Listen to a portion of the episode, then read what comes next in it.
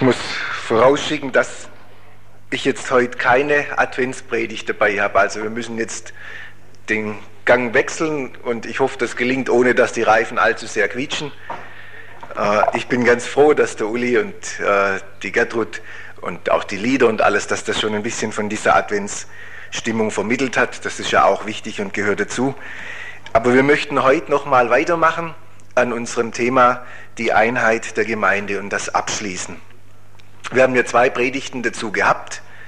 In der ersten haben wir die Bedeutung der Einheit in Gottes Augen anhand von drei Schnittpunkten in der Heilsgeschichte miteinander betrachtet, nämlich den Anfang bei der Schöpfung, das Kreuz und das Ende der Zeit, wo jeweils die Einheit der Gemeinde, die Einheit der Menschen für Gott was ganz Wichtiges ist.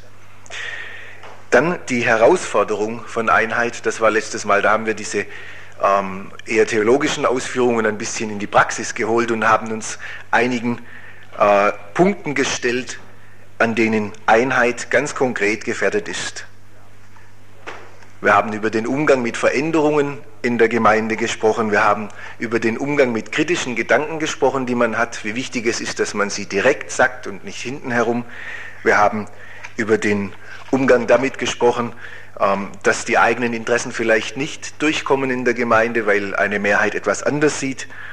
Und wir haben von dem Umgang mit Macht gesprochen. Ja, jeder Mensch hat ja eine gewisse Macht und manche haben auch ein bisschen mehr und wie man damit umgeht, auch in der Gemeinde. Und nachdem wir letztes Mal sozusagen die Kräfte angeschaut haben, die eine Gemeinde auseinanderreißen können, wollen wir heute die Kraft anschauen, die uns zusammenbringt. Der Mittelpunkt der Gemeinde ist das Kreuz Christi. Und die Kraft, die von dort ausgeht und uns zusammenhält, ist die Kraft der Vergebung. Darum soll es heute gehen. Ich habe diese Kraft, diese Kraft der Vergebung oder dieses Erleben dieser Kraft als die Schönheit der Einheit bezeichnet. Das war das Thema für heute, weil dieser Moment, in dem wir Vergebung Gewähren und Empfangen zu den schönsten Momenten in unserem Leben gehören kann. Aber man hätte diese Predigt auch überschreiben können mit dem Titel Die Kraft der Einheit. Lasst uns einmal miteinander aufschlagen, Galater 3, 26 bis 28. Die Gemeinden in Galatien waren zerrissen von großen Spannungen. Ja, da gab es Spannungen zwischen Juden und Nichtjuden, also zwischen den alteingesessenen Frommen und den Neubekehrten, die keine Lust hatten, sich auf diese alten Formen einzulassen. Da gab es soziale Spannungen zwischen Sklaven und Freien. Da gab es, wie überall, Spannungen zwischen Männern und Frauen. Und jetzt wollen wir einmal miteinander lesen, worauf Paulus verweist, als einigende Kraft in diesen spannungsgeladenen Gemeinden. Da heißt es nämlich, ihr seid alle durch den Glauben Kinder Gottes in Christus Jesus. Denn ihr alle, die ihr auf Christus getauft seid, habt Christus angezogen. Es gibt nicht mehr Juden und Griechen, nicht Sklaven und Freie, nicht Mann und Frau, denn ihr alle seid eins in Christus Jesus. Also was war die Kraft, die die Gemeinden zusammenhielt? Sie waren alle durch den Glauben Kinder Gottes. Sie waren alle durch die gleiche Erfahrung gegangen, auf die Paulus da in Vers 27 verweist, nämlich den Moment, wo sie sich zu Jesus bekehrt hatten und getauft wurden. Das fiel ja damals zeitlich noch zusammen. Vor Gott waren sie alle gleich, egal ob Jude oder nicht Jude, ob Sklave oder Freier, ob Mann oder Frau. Alle wussten, dass sie Schuld auf sich geladen hatten und Christus hatte allen vergeben. Die einigende Kraft, die die Spannungen in der Gemeinde überwindet, das ist das Kreuz, der Ort der Vergebung. Und wie wir gesehen haben bei der ersten Predigt, hat das Kreuz einen senkrechten und einen waagrechten Balken. So wie jeder einzelne Christ die Vergebung seiner Schuld durch Gott erfahren hat, so soll er jetzt den anderen vergeben, was immer er erlitten hat. Kolosser 3, Vers 13, ertragt euch gegenseitig und vergebt einander, wenn einer dem anderen etwas vorzuwerfen hat. Wie der Herr euch vergeben hat, so vergebt auch ihr. Die Vergebung zwischen Menschen folgt logisch aus der Vergebung, die wir von Gott empfangen. Und Jesus war diese Kontinuität so wichtig, der Vergebung zwischen Gott und Mensch dann hin zu der Vergebung zwischen Mensch und Mensch, dass er das immer wieder verdeutlicht hat. Und wie immer, wenn Jesus etwas wichtig war, hat er dazu eine Geschichte erzählt. Und die ist unser eigentlicher Predigtext heute und die möchte ich jetzt lesen. Und wir werden dabei sehen, dass diese Geschichte nicht nur die Frage beantwortet, warum wir einander vergeben sollen, sondern sie zeigt auch auf eine ganz feine Weise, wie wir das denn nun anstellen sollen. Ich lese Matthäus 18, Vers 21 bis 34.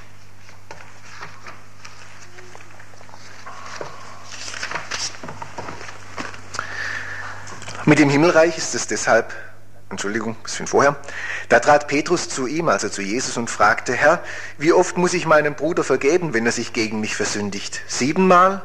Jesus sagte zu ihm, nicht siebenmal, sondern 77 Mal oder manche übersetzen auch 70 mal siebenmal.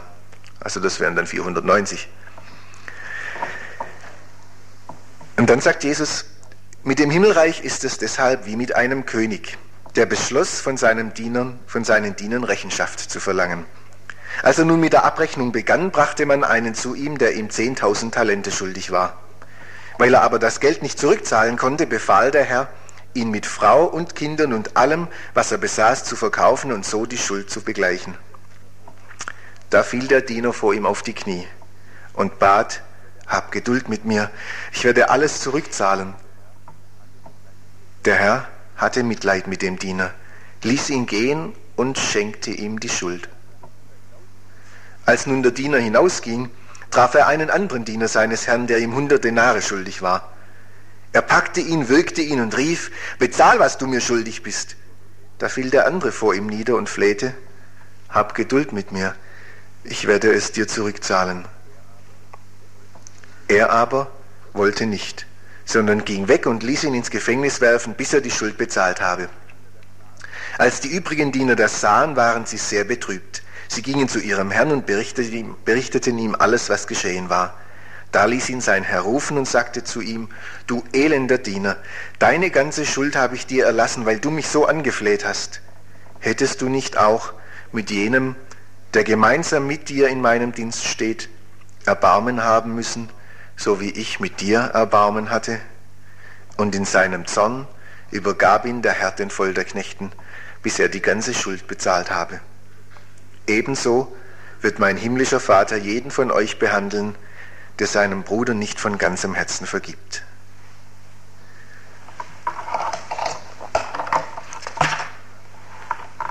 Das ist eine sehr eindrückliche Geschichte, finde ich. Und wir möchten uns heute auf einen Aspekt konzentrieren, nämlich in dieser Geschichte beschreibt Jesus auf sehr bildhafte Weise, was geschieht, wenn man jemand vergibt. Und zwar anhand des Verhaltens dieses Königs. Und der steht ja in dem Gleichnis für Gott.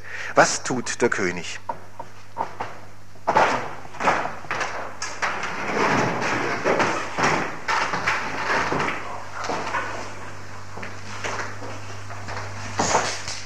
Das Erste, was er tut, ist, dass er einen Entschluss fasst.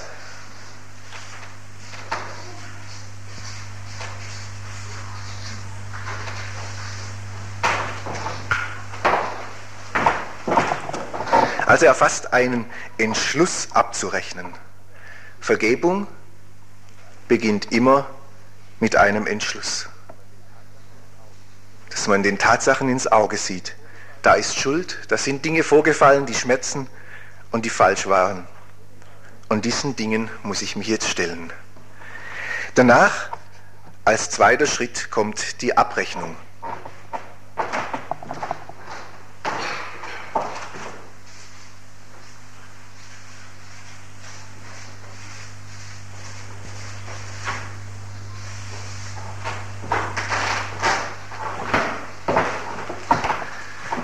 Also der König begnügt sich nicht damit festzustellen, dass da irgendwo ein Problem ist.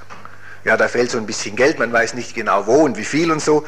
Sei es drum, wir schauen jetzt darüber hinweg, schwamm drüber. Nein, er verlangt eine genaue Abrechnung. Er will genau wissen, wie viel Geld es ist und was da passiert ist. Man ermittelt die genau definierte Summe von 10.000 Talenten und dann muss der äh, Diener antanzen und dann muss er erklären, was passiert ist.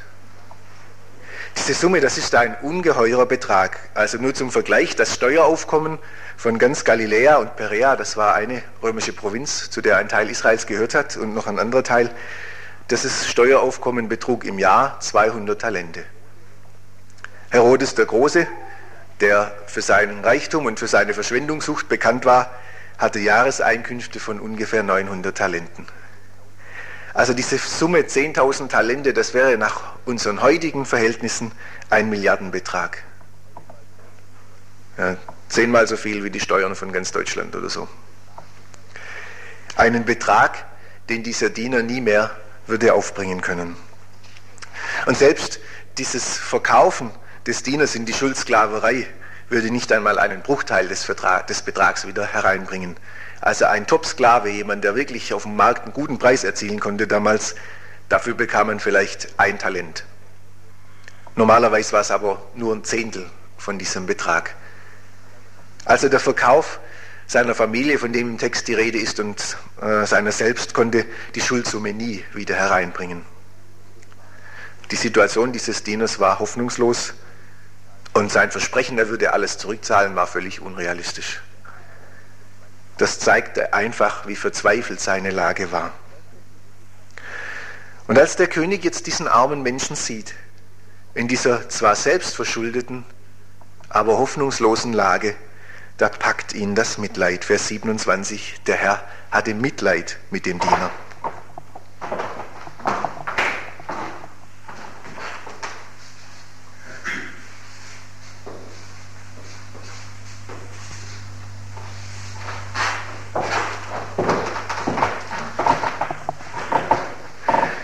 Einmal stand da nicht mehr ein Feind vor ihm, der ihn betrogen hatte um eine ungeheure Summe, sondern ein Mensch, der gravierende Fehler gemacht hatte, wie wir sie alle von Zeit zu Zeit machen, und der daran zu zerbrechen drohte mit seiner ganzen Familie. Mitleid. Also beschloss der König, ihn freizugeben. Vers 27. Der Herr hatte Mitleid mit dem Diener und ließ ihn gehen. Freigabe.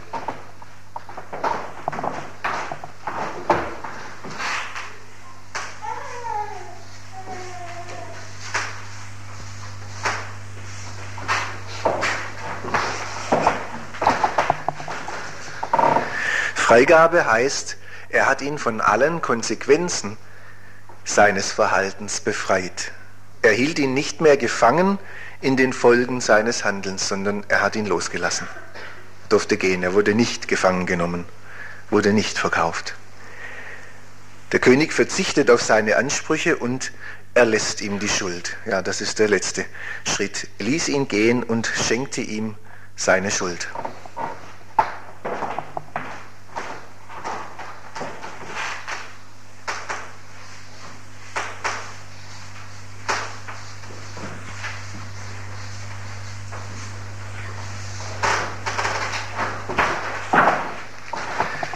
Also das geht noch ein Stück weiter als die, das Freilassen. Ja? Er sagt nicht nur, okay, ich verkaufe dich nicht in die Schuldsklaverei, aber du wirst dann diesen Schulden abbezahlen, bis du stirbst.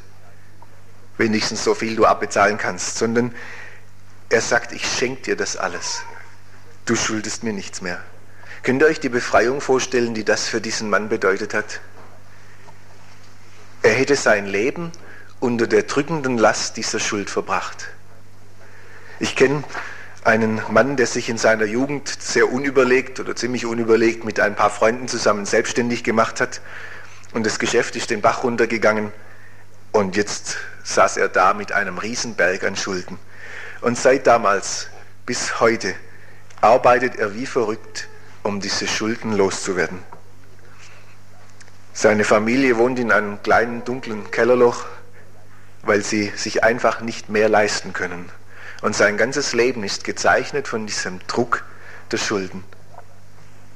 Das war das Schicksal, was diesen Diener erwartete und das hat der König ihm erlassen. So handelt Gott uns gegenüber. Einmal, zweimal, dreimal, siebenmal, siebzigmal und immer weiter. Und Jesus erzählt diese Geschichte, weil er möchte, dass wir uns genauso verhalten. Und ich glaube, er will uns mit dieser Geschichte nicht nur ein bisschen schockieren und wachrütteln, das will er auch. Ja, durch diesen Schluss, wie dieser Diener, nachdem er das gerade erlebt hat, es nicht fertig bringt, seinem Mitdiener zu vergeben. Aber ich glaube, dass Jesus in dieser Geschichte, indem er dieses Verhalten des Königs so bildhaft beschreibt, uns auch etwas darüber lehrt, wie Vergebung geht. Diese fünf Schritte können sich auch für uns als hilfreich erweisen. Wir können vergeben, indem wir dem Beispiel dieses Königs folgen. Und darüber, damit möchten wir uns jetzt für den Rest der Predigt beschäftigen. Vergebung beginnt mit einem Entschluss. Ich stelle mich der Sache. Vergebung bedeutet, ich will vergeben. Es bedeutet nicht, du musst vergeben. Das haben wir oft gehört, sicherlich ihr genauso wie ich. Du musst ihm vergeben. Das geht gar nicht. Vergebung ist eine freiwillige Entscheidung. Vergebung ist die freiwillige Entscheidung eines Menschen, dem Mitmenschen die Schuld nicht anzurechnen. Dazu braucht es einen Entschluss. Denn wenn man sich diesen Dingen stellt, das tut immer weh, diesen Verletzungen im Inneren, da kommen Gefühle und Erinnerungen hoch, die nicht sehr angenehm sind, einen manchmal regelrecht quälen. Und das vermeidet man lieber. Vergebung benötigt einen Entschluss gegen die natürliche Tendenz in unserem Leben anzugehen, dass man Unangenehmes einfach unter den Teppich kehrt. Das machen wir ja viel lieber. Aber das ist nicht gut. Sondern es macht uns bitter und unglücklich, wenn wir Schuld, die, wir, die an uns geschehen ist, unter den Teppich kehren. Bitterkeit, die daraus entsteht, ist etwas hochgradig Zerstörerisches. Bitterkeit zerstört Gemeinschaft, ja, wenn man dann über die betroffene Person redet, mit der man so ein Problem hat, dann dringt so ein scharfer, harter, kritischer Unterton in unserem Reden durch. Manchmal geht es so weit, dass uns die andere Person regelrecht anbietet. Dass sich alles in uns sträubt, von dieser Person berührt oder gar umarmt zu werden. Ein Artikel im Ignis-Journal sagt, Ekel ist ins Körperliche verlagerte Bitterkeit. Lass mich in Ruhe, oder fass mich nicht an, sind Standardformulierungen eines bitteren Menschen. Bitterkeit zerstört Gemeinschaft, aber nicht nur, sie zerstört auch uns selber. Dr. Chapman berichtet in einem Buch mit dem Titel Die andere Seite der Liebe von einem Mann namens Mike, der zu ihm in die Therapie kam. Seine Frau sagte, dass sie seit ungefähr zwei Jahren eine schwerwiegende Veränderung bei ihm beobachtet hatte. Früher war er ein liebevoller und fürsorglicher Ehemann gewesen und jetzt fuhr er sie und die Kinder wegen jeder Kleinigkeit an und sie sagte, wir können ihm überhaupt nichts mehr recht machen. Und dann sagte sie auch, irgendwie hat er in den letzten zwei Jahren jede Lebensfreude verloren. Früher hat er immer begeistert von der Arbeit und von der Familie erzählt, heute macht er das kaum noch. Es interessiert ihn kaum noch was. Dr. Chapman hat dann mit Mike selber gesprochen und das hat das bestätigt, was die Frau gesagt hat. Er litt unter einer zunehmenden Aggressivität und unter einer beginnenden Depression. Und es stellte sich heraus, dass der Grund für diese negativen Veränderungen war, dass er, wenn immer er in seinem Leben verletzt worden war, sich den Dingen nie gestellt hatte, sondern immer versucht hatte, zu vergessen und sich auf die Zukunft zu konzentrieren, wie er es ausgedrückt hat. Erst als seine Familie unter dem Druck, den er da in seinem Inneren gespürt hat, zu zerbrechen drohte, sodass seine Frau Hilfe gesucht hat, konnte er diesen Entschluss fassen, sich dem zu stellen, was da los war. Es ist oft so, dass wir erst dann den Entschluss fassen, uns der Arbeit der Vergebung zu stellen, wenn wir sehen, wie die Konsequenzen unserer Bitterkeit uns selber und die Menschen, die wir lieben, bedrohen. Und manchmal tun wir es nicht einmal dann. Es braucht einen Entschluss zu vergeben, freiwillig. Und dann sind wir bereit für den nächsten Schritt. Dann kommt die Abrechnung. Wenn wir gleich von dem Entschluss, die Vergebung in Angriff zu nehmen, zum Schuldenerlass springen würden, dann würden wir uns selber betrügen. Wir können die Schuld nur erlassen, wenn wir sie durchgerechnet haben. Vergeben werden kann nur, was uns bewusst ist. Und das ist ein schmerzlicher Prozess. Ich muss damit beginnen, dass ich mich frage, warum empfinde ich dieser oder jener Person so? Meinem Bruder, meiner Schwester gegenüber, meinem Nachbarn, meinem Vater, meiner Mutter, wer auch immer es ist. Warum kann ich sie nicht ausstehen? Was ist eigentlich passiert? Und wir müssen die Erinnerungen hochkommen lassen. Wir können nicht vergeben, ohne dass die Dinge auf dem Tisch liegen. Ich muss der an mir begangenen Schuld einen Namen geben. Ich muss sie benennen können. Oder in unserem Bild, es braucht die Abrechnung. Ich kann mir das regelrecht vorstellen, wie der König bei jeder neuen Trickserei, die man diesem ungetreuen Verwalter da nachwies, wieder Wut empfand und sich gesagt hat, was bildet der Kerl sich eigentlich ein? Für wen hält er mich? Das ist ja unverschämt, das wird immer dreister. Ja? Und dann kam wieder was raus und, und das hat ihn wieder geärgert. Das ist bei uns nicht anders. Jede neue Erinnerung wird wehtun. Und das ist leider unumgänglich. Deshalb ist es wichtig, dass wir in diesem Prozess den Heiligen Geist um Hilfe bitten, dass er uns leitet, dass er uns auch in die Wahrheit leitet. Denn wir Menschen sind nur sehr unvollkommen dazu in der Lage, unsere Sünde korrekt wahrzunehmen oder auch die Sünde anderer Menschen. Deshalb brauchen wir die Hilfe des Heiligen Geistes, um die Situationen klar zu sehen. Und mit seiner Hilfe können wir uns den Dingen stellen.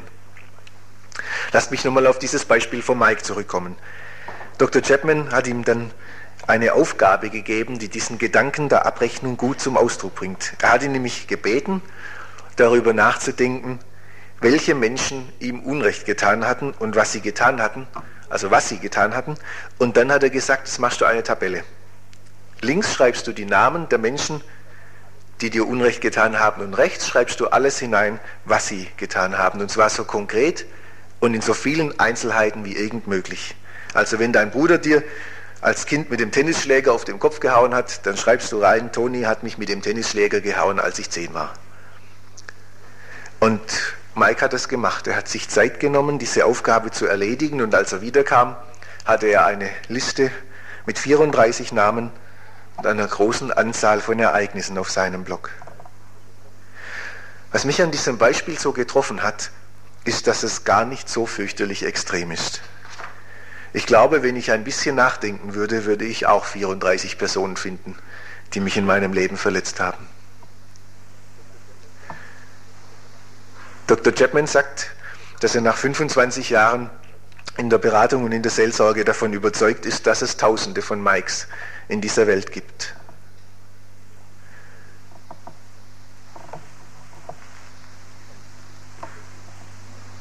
Und ich möchte hinzufügen, auch in unseren Gemeinden. Und auf der Liste der 30 oder wie viel auch immer Personen, die uns verletzt haben, würden sich sicher viele Mitchristen finden.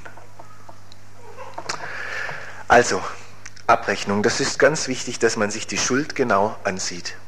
Dann kommt das nächste, das Erbarmen. Und dieser Schritt ist ganz wesentlich, weil er sozusagen den Wendepunkt markiert. Bis dahin hat man sich mit dem Negativen auseinandergesetzt, das einem zugestoßen ist.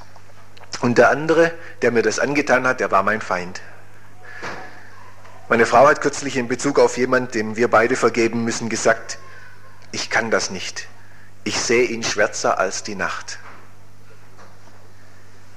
Finde ich einen ganz treffenden Ausdruck für das, was man da empfindet.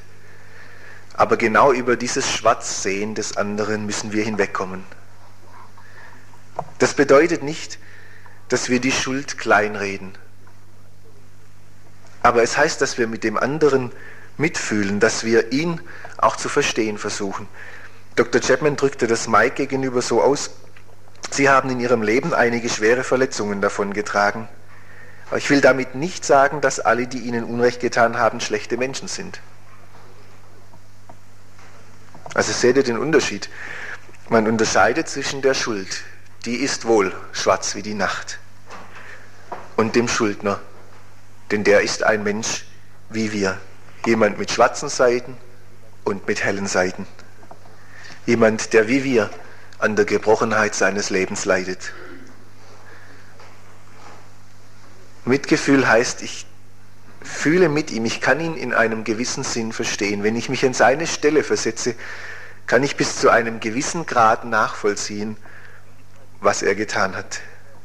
Und ich kann mir vorstellen, wie schwer er unter seiner Schuld leiden muss, auch wenn es vielleicht gar nicht zeigt oder es sich selber noch nicht eingesteht. Das griechische Wort für Mitleid oder für Erbarmen, das ist verwandt mit dem Wort für Eingeweide.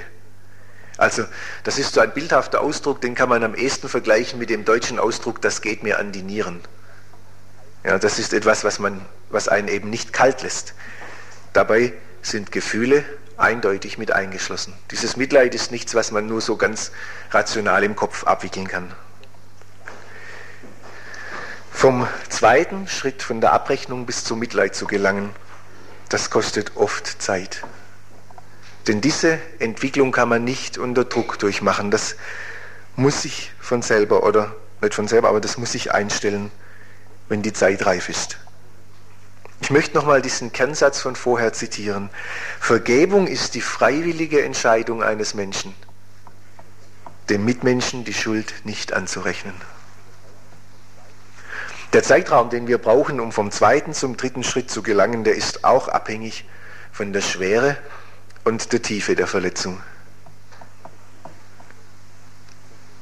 Das Gute ist, dass uns das Erbarmen Gottes uns gegenüber, das wir erleben können, hilft auch anderen gegenüber barmherzig zu sein, wenn wir unser Herz Gott öffnen.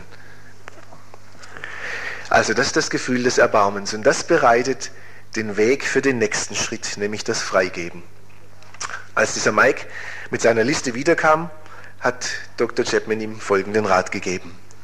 Er sagte, ziehen Sie sich so bald wie möglich an einen Ort zurück, wo Sie allein sind, und dann gehen Sie in die Stille vor Gott. Und dann lesen Sie jeden Namen und jede Verletzung laut vor und sagen Gott ungefähr Folgendes, nachdem Sie das vorgelesen haben. Du weißt, was diese Person, zum Beispiel mein Vater, getan hat. Dies und das und das. Und du weißt auch, wie falsch es von meinem Vater war, einem Kind so etwas anzutun. Und du weißt, wie sehr mich dies alles verletzt. Ich habe diese kleinen und großen Vorfälle all diese Jahre in mir aufgestaut. Aber heute möchte ich meinem Vater, möchte ich meinen Vater und all diese Dinge loslassen und an dich abgeben. Du bist ein gerechter und liebender Gott. Du weißt alles über meinen Vater. Ich weiß nicht, was ihn zu seinem Handeln bewogen hat. Du kennst seine Motive und das, was er getan hat. Und so gebe ich ihn in deine Hand und lasse dich mit ihm verfahren, wie du willst. Handle an ihm, wie du willst, nach deiner Güte und Liebe. Ich gebe ihn in deine Hand und ebenso alles, was war. Ich weiß, dass du ihm vergeben wirst, wenn er sich dazu bekennt. Wenn er es nicht tut, wirst du mit ihm umgehen, wie es dir, wie es dir entspricht. Aber ich lasse heute all diese Erinnerungen los und überlasse sie dir. Das ist ein sehr schönes Beispiel dafür, was loslassen oder freigeben heißt. Ich verzichte auf alle Ansprüche an Wiedergutmachung, an Reue oder Wohlverhalten des anderen. Ich gebe den anderen frei und lasse ihn so stehen, wie er ist. Ich fordere keine Veränderung und stelle keine Ansprüche an ihn. Der andere kann mir den Schmerz, den er mir angetan hat, durch seine Lüge oder seinen Betrug oder seine Entwürdigung oder Bloßstellung oder was immer es war, nicht nehmen. Aber ich stelle keine Ansprüche mehr. Ich gebe ihn frei. Ich lege ihn in Gottes Hand und lasse ihn gehen. Paradoxerweise ebnet oft gerade dieses Freigeben dem anderen dann den Weg, einen positiven Wandel zu erleben.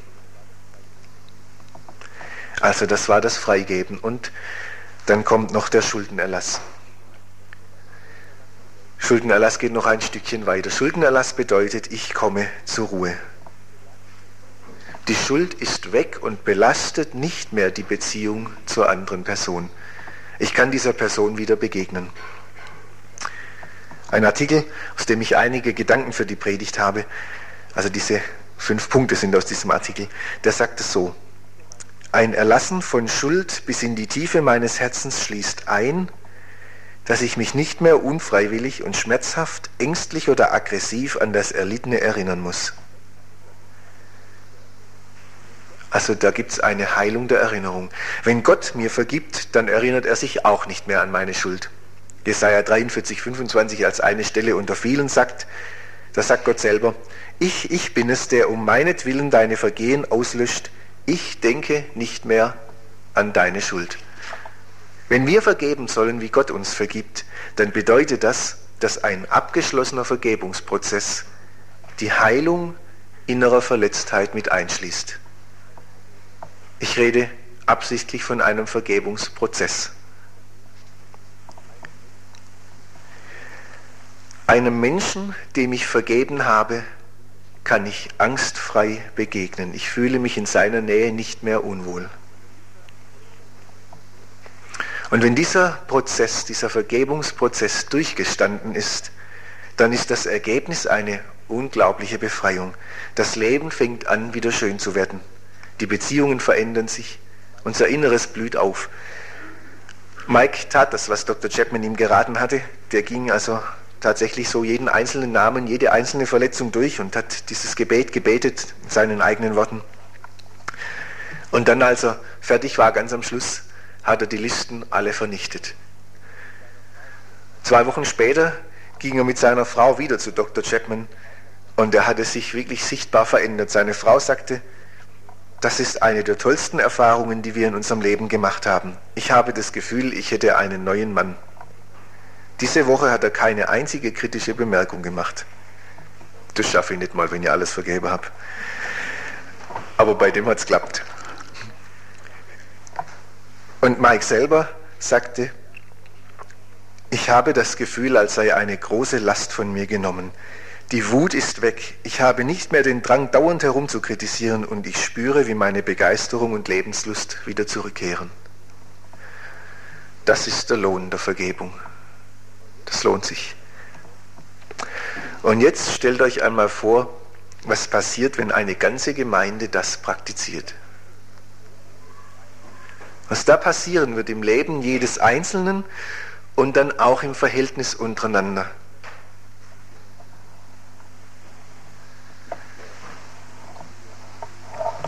Der Biograf des Indien-Missionars John Hyde berichtet von einer Versammlungsreihe, für die Hyde gebetet hatte. Also John Hyde war bekannt dafür, dass er nicht so sehr selber evangelisiert und gepredigt hat, das hat er auch getan, aber er hat vor allem gebetet, oft dann im Hintergrund.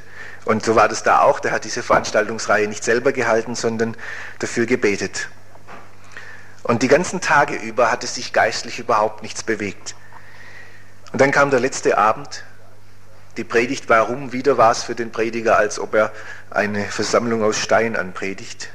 Und dann auf einmal stand ein Ältester auf vor der ganzen Gemeinde und hat eine Sünde bekannt, die etwas mit Geld und Unehrlichkeit zu tun hatte. Und dann wurde es ganz still im Saal. Und auf einmal ist ein anderer Ältester aufgestanden und hat gesagt, Brüder, unser Freund ist nicht der Einzige, der den Heiligen Geist gehindert hat, die Gemeinde zu segnen.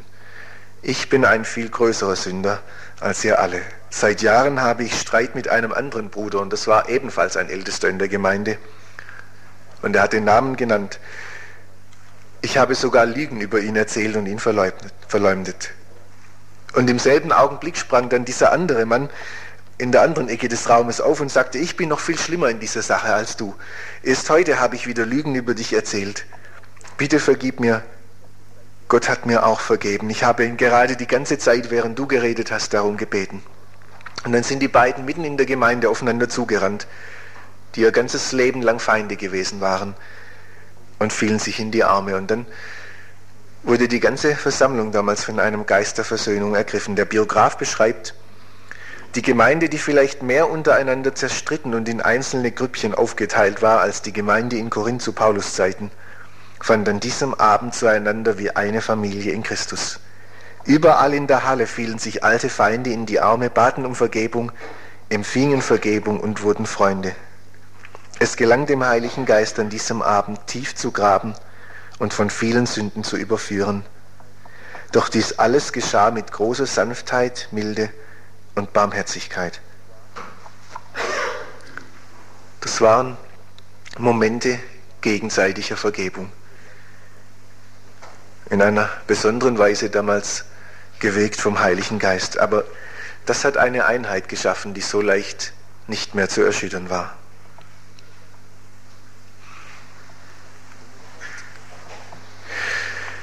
Wenn wir nochmal an diese Schritte denken, vielleicht ist euch das sogar aufgefallen, während ich darüber geredet habe, diese Schritte sind alle einseitig. Ja, ich gehe sie für mich allein, völlig unabhängig von der Reaktion eines des anderen. Ob er sich auf den Prozess der Versöhnung einlässt oder nicht, das liegt nicht in meiner Verantwortung. In dieser Geschichte, in dieser Gemeinde, da ist es dann passiert, dass die beiden und dann viele andere auch sich von beiden Seiten geöffnet haben. Das ist nicht immer so. Und wir müssen an dieser Stelle unterscheiden zwischen Vergebung und Versöhnung. Vergebung, das ist meine Verantwortung. Das kann ich praktizieren, selbst wenn der andere bis zu seinem Tod nichts bereut und in keinster Weise einsichtig ist. Das ist Gottes Wunsch und Wille für mich, dass ich das auch tue. Aber zur Versöhnung braucht es auch die Reaktion vom anderen. Er muss darauf eingehen, er muss seine Schuld einsehen, er muss Vergebung erbitten, die wir ihm dann natürlich auch zusprechen, wenn wir diesen Prozess der Vergebung selber durchlaufen haben. Gottes Wunsch ist Versöhnung. Er möchte, dass beide Seiten aufeinander zugehen, denn dann entsteht wirklich Einheit. Und das ist wunderschön. In der Vergebung liegt eine ganz große einigende Kraft, wenn man sie praktiziert. Amen. Lasst uns miteinander beten.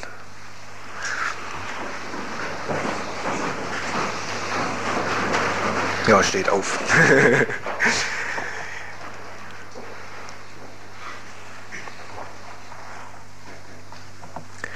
Herr Jesus, dieses Thema ist eins, das glaube ich, uns alle immer wieder einholt. Denn wir leben in einer Welt, in der viel Schuld ist. Wir selber werden schuldig und man wird an uns schuldig. Und deshalb bitte ich dich, dass du uns hilfst, Vergebung zu praktizieren, dem Beispiel dieses barmherzigen Königs zu folgen und den anderen freizugeben, ihm die Schuld zu erlassen, die er uns zugefügt hat.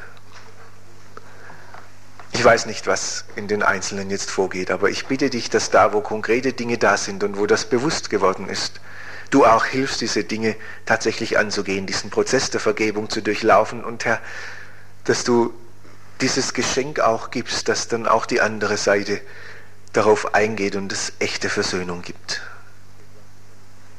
Das wäre so etwas Tolles und darum möchte ich dich bitten.